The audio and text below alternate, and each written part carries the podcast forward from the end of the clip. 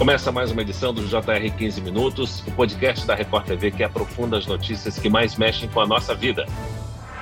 Cientistas da Universidade da Califórnia, nos Estados Unidos, fizeram um importante avanço no campo da farmacêutica ao criar a primeira versão sintética de uma molécula, a partir da esponja do mar, capaz de tratar a doença de Parkinson. A doença ocorre por causa da degeneração das células situadas numa região do cérebro conhecida como substância negra. Mas como é a evolução do quadro dessa doença? Quais são as principais inovações para o tratamento e os métodos já utilizados no Brasil? 15 minutos de hoje esclarece essas e outras dúvidas com o neurocirurgião Bruno Burjaili. Seja muito bem-vindo, doutor. Muito obrigado, é um prazer estar aqui falando com vocês. Estou à disposição. E quem nos acompanha nesta entrevista é o repórter da Record TV que tem Parkinson, André Tal. André, você conversou com o pesquisador responsável pelo estudo? Olá, Fara, olá, doutor, olá a todos que nos escutam. Conversei com o pesquisador da Universidade de Los Angeles e ele me explicou que a esponja do mar tem uma molécula específica que é antioxidante e que é capaz capaz de combater proteínas que fazem a degeneração da célula. Então, ela é capaz de combater proteínas que destroem o DNA, destroem o RNA das células e por isso, potencialmente, essa molécula que eles conseguiram fazer uma versão sintética dela pode ser usada no tratamento contra a doença de Parkinson. Ainda é muito inicial isso, eles ainda estão no início da pesquisa, são muitos anos até que, de fato, essa molécula sintética se torne um medicamento novo, mas eu pergunto para o doutor Bruno, é um avanço e é importante porque traz esperança, né, doutor? Com certeza, a gente tem que celebrar sempre esses passos né, que a ciência dá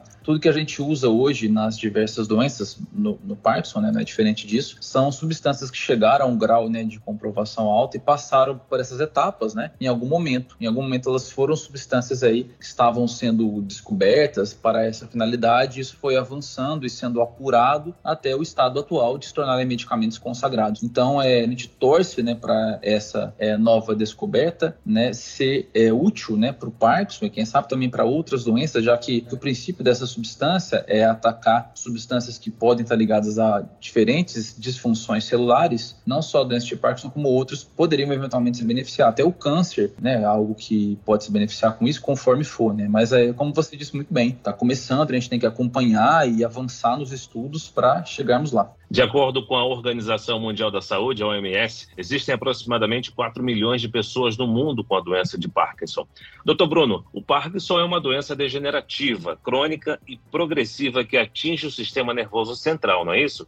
Exatamente. Isso quer dizer que é uma doença que vai acumulando pequenos danos nas células, no caso do cérebro. E no Parkinson, o, o grande marco né, é a falta de produção da dopamina em alguns circuitos cerebrais. E isso, né, é como se a dopamina fosse necessária para os nossos movimentos acontecerem de modo mais fluido, natural e correto. E sem ela na maneira, na quantidade correta, ou funcionando do modo correto, nós começamos a ter né, falhas na maneira como esses movimentos são executados. Existem testes específicos para o diagnóstico dessa doença, doutor? Ou ele é feito essencialmente pela avaliação clínica do paciente? A avaliação clínica é de fato o que dá o diagnóstico, tá certo? A gente procura para diversas doenças o que a gente chama de biomarcadores, que seria encontrar alguma alteração específica em um exame, né, complementar que batesse o martelo. É, no Parkinson existem alguns exames complementares né, que podem ser até usados em situações especiais, mas nenhum deles assim fecha o diagnóstico em Parkinson. Ele poderia no máximo é, apontar o Parkinson como é, uma das doenças possíveis entre entre outras, né? Então o diagnóstico realmente ele é clínico. Doutor, a gente fala de doenças neurodegenerativas como o Parkinson, que eu infelizmente sou diagnosticado, o Alzheimer também. A gente sabe que não tem cura, não tem um tratamento definitivo, mas a ciência avança. São centenas de pesquisas nesse momento que estão em curso e a ideia é encontrar formas de melhorar a qualidade de vida de nossos pacientes.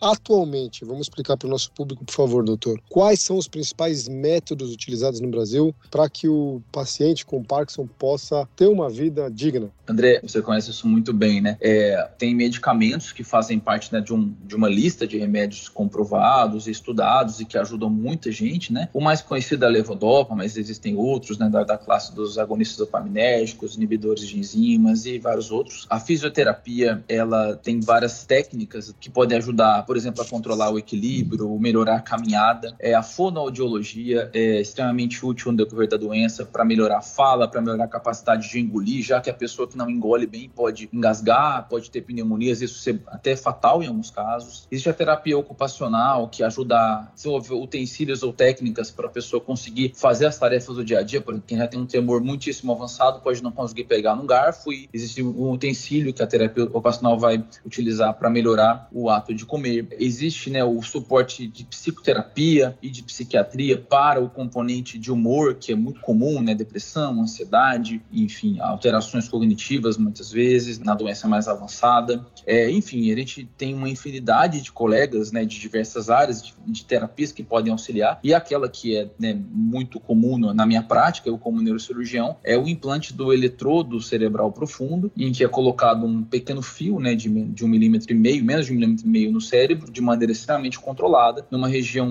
né, bem definida, né, milimetricamente definida, para que a gente possa, ao estimular essa região com eletricidade bem delicada, tentar assim calibrar novamente os movimentos e, e melhorar os sintomas. André, você passa por um tratamento contra o Parkinson nos Estados Unidos. Inclusive, já vimos reportagens reveladoras e emocionantes sobre o seu tratamento. Como um grande contador de histórias que é, conta pra gente um pouquinho do que você viveu. A história de suas dificuldades, mas também de esperança renovada ao participar desse tratamento experimental. Eu tenho 44 anos, os desafios começaram em 2017. Tão cedo ainda, né?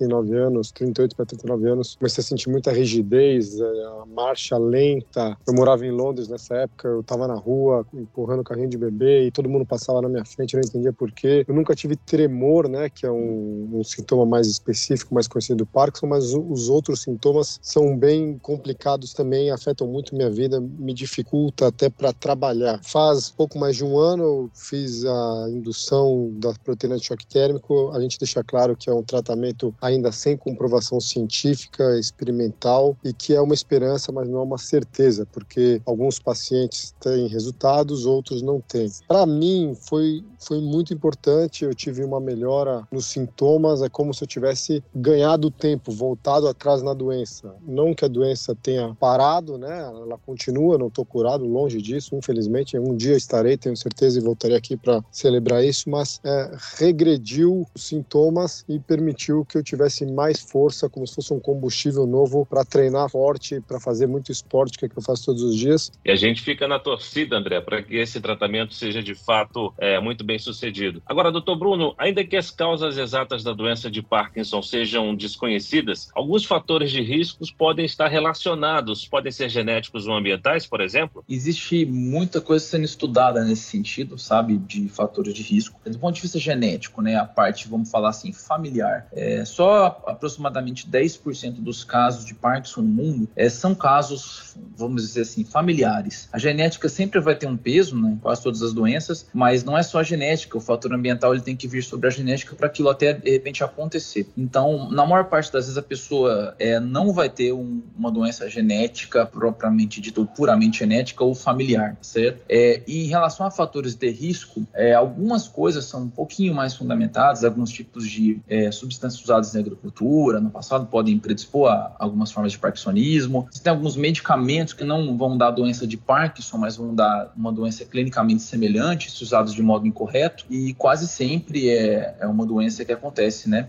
Sem ter algo que a gente tenha conseguido identificar como de fato é causadora para aquilo ou que tenha aumentado muito esse risco. É possível identificar os sintomas da doença? Ou de início os primeiros sinais do Parkinson costumam ser sutis e surgem gradualmente, podendo passar despercebidos, doutor? Os sintomas motores, né, que são os sintomas de movimento, eles normalmente eles acabam sendo notados mesmo que com algum atraso. Tremor, lentidão, rigidez, alteração de equilíbrio, alteração de caminhada. É, mas existem sintomas que vêm antes dos sintomas motores e que é, é claro que ninguém vai diagnosticar Parkinson por isso, mas quando a gente tem alguém com Parkinson, a gente consegue perguntar e ver que muitas dessas pessoas já tiveram esses sintomas antes, que seria a, seriam a perda do olfato, né, que é a anosmia, às vezes muitos anos antes de ter o primeiro sintoma motor. É, o intestino preso, é um outro menos conhecido é, ainda, é a chamada alteração comportamental do sono REM, né, em que o organismo não consegue, né, o cérebro não consegue desligar muito bem os seus músculos durante os seus pesadelos, e aí você começa a encenar ou atuar esses pesadelos enquanto está dormindo, quem está do lado pode ouvir um grito, pode a pessoa pode dar, dar murros, né, pontapés, cair da cama, essa alteração comportamental do sono REM, ela pode acontecer também anos antes, então, de, dos primeiros sintomas motores. É, tem uma maneira bem, bem rara da gente ver né, o diagnóstico ser dado, mas é, às vezes a, a, própria dor no ombro de algumas pessoas é um dos locais mais típicos de dor no Parkinson, o ombro. E existem artigos mostrando pacientes que receberam o diagnóstico a partir de uma dor no ombro, mas assim, é realmente muito difícil de se chegar a um diagnóstico através deles e nem é correto você dar o diagnóstico né, de parkinsonismo, porque o próprio, o próprio doença de Parkinson, que faz parte de um grupo chamado parkinsonismo, a própria definição diagnóstica ela exige esses sintomas motores motores ou sintomas de movimento. Eu lembro que eu perdi o olfato, doutor, em 2012, 2011, quer dizer, bem antes dos sintomas motores, né? Só fui entender o porquê quando foi feito o diagnóstico, quando eu relatei, aí o neurologista falou que alguns pacientes de Parkinson perdiam o olfato anos antes. Agora, doutor, a gente tem os remédios, o senhor comentou sobre os remédios, eles ajudam, né, ajudam bastante, mas também tem efeitos colaterais e eles mascaram os sintomas, mas não acabam com os sintomas. Eu insisto muito com todas as pessoas que me procuram, falam comigo, na atividade física, no treino aeróbico de alta intensidade, porque eu me sinto melhor e eu acredito e até tenho acompanhado muitas pesquisas, o senhor pode falar melhor sobre isso, que é talvez a única forma de proteger os neurônios da degeneração. Como é que é isso, doutor? Olha, André, você falou muito bem também. É, atividade física hoje é o elemento é, mais comprovado, né? São vários artigos, inclusive de diferentes tipos de atividade física, não é só um tipo, e está absolutamente recomendado que quem tem a doença, e mesmo quem não tem, né? Quem, Para quem não vai fazer bem atividade física, né? Então, atividade física é o principal candidato a eventualmente atrasar o início ou a progressão da doença de Parkinson. É o que tem mais dados de ciência confiáveis para isso. Então, é, além de eventualmente a atividade física estar atrasando o próprio mecanismo da doença, que é uma hipótese que tem se provado verdadeira, ela vai te dar mais reserva física para lidar com os problemas da doença, vai te dar mais agilidade para um momento de uma queda, mais preparação do seu, da sua musculatura para lidar com as dificuldades de movimento, ela pode melhorar o seu sono, pode melhorar o seu humor. Atividade física, boa alimentação, sono e equilíbrio emocional é quase que remédio para tudo que existe. Doutor, o senhor citou aí a progressão da doença essa progressão é bastante variável entre os pacientes? É muito variável, muito variável. Dentro da doença de Parkinson, são, existem até umas, algumas polêmicas né, de como classificar, como dividir as pessoas dentro do Parkinson, mas do ponto de vista mais óbvio, mais clínico, tem três grandes grupos que seriam as pessoas que têm mais tremor, as pessoas que têm mais lentidão e rigidez e as pessoas que têm mais alteração de, de equilíbrio e caminhada. A velocidade de progressão também é muito individual. A gente não deve né, procurar se comparar com os, com os outros que passam pelo mesmo problema, porque sim, é extremamente variável e não, não se deve também criar uma ansiedade de antecipação né, do que, que pode acontecer comigo, porque eu vi que em alguém foi assim, em alguém foi assado. Não, não pode ter alguma coisa assim em comum, mas cada um vai ter uma evolução muito individual. André, para encerrar o nosso podcast, eu gostaria que você deixasse uma mensagem para quem tem Parkinson. É um processo desafiador que precisa de muito empenho, eu imagino, não é isso? Olha, Fara, se eu falar que é fácil, eu tô mentindo É uma pancada da vida, a gente sofre muito, né? O diagnóstico é muito sofrido, mas muito mais difícil é a evolução dos sintomas, né? Eles são muito mais doloridos do que o diagnóstico em si. Mas a vida não acaba, a vida continua. Nossa identidade não é definida pela doença de Parkinson, nossa identidade é definida pela nossa família, pelas nossas conquistas, pelos nossos trabalhos, por quem a gente é. E existe muita coisa que a gente pode fazer. O principal, volto a insistir nessa tecla, é o esporte. Ele pode ajudar e tem muita tecnologia sendo desenvolvida. Tenho muita fé que nos próximos anos vai haver uma uma revolução no tratamento do Parkinson e a gente tem que aguentar firme até lá, porque daqui a alguns anos a gente vai poder dar risada feliz por estar muito melhor e quem sabe reverter essa doença. Nós chegamos ao fim desta edição do 15 Minutos. Agradeço a participação do neurocirurgião Bruno Burjail. Obrigado, doutor. Obrigado a vocês. E agradeço também a presença do repórter da Record TV, André Tal. Obrigado, André. Obrigado, Fara. Obrigado, doutor. Obrigado a todos. Um abraço. Esse podcast contou com a produção de David Bezerra e dos estagiários Fernando Russo, Lucas Brito e Kátia Brazão. Sonoplastia de Marcos Vinícius. Coordenação de conteúdo, Edivaldo Nunes e Deni Almeida. Direção editorial, Tiago Contreira. Vice-presidente de jornalismo, Antônio Guerreiro. Te aguardamos no próximo episódio. Até lá!